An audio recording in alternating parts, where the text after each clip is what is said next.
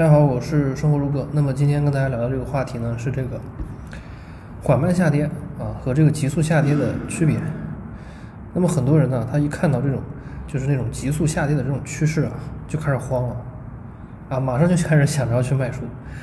那么今天我就给大家讲一讲这个，就是这个缓慢下跌。什么叫缓慢下跌呢？就是就是每天跌一点点，每天跌一点点，它跌的不太多。然后呢，可能可能中途呢也稍微涨一点。但是呢，它的这种长期的趋势呢，它是往下的，就是这种缓慢下跌的这种趋势。还有一种就是急速下跌，啊，急速下跌就是就是比如说一个星期内啊啊，今天跌停，明天又跌停，后天又跌停，啊，就是快速的下跌。这种这种情况在短时间之内啊快速下跌。那么这两种呢，它有什么区别啊？那么急速下跌呢，就这种突然暴跌啊，它必然是有原因的。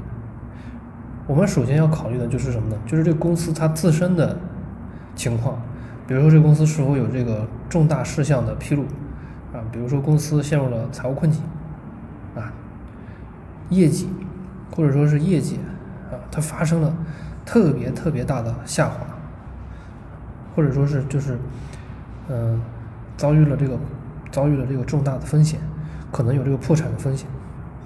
那么这种时候呢，一般呢。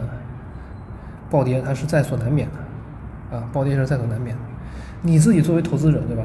你自己想想看，你手上买买的这个公司，它这个破产的可能性很大，你觉得你你卖不卖呢？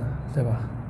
在这种情况下，情绪是很难控制的，啊，很难控制。这个呢是一个情况。那么还有一种情况呢，就是说大资金，啊，大资金流出，套现走人，就是一些非常大的这个。公司呃非常大的这个这个资金呢，他想要啊不知道什么原因吧，反正他就是有这个套现的需求，所以他就就是就不停的卖，不停的卖，所以就大规模的卖出，导致这种快速的暴跌啊，这种快速下跌。那么我个人认为呢，就一般情况下快速下跌，大多数情况下。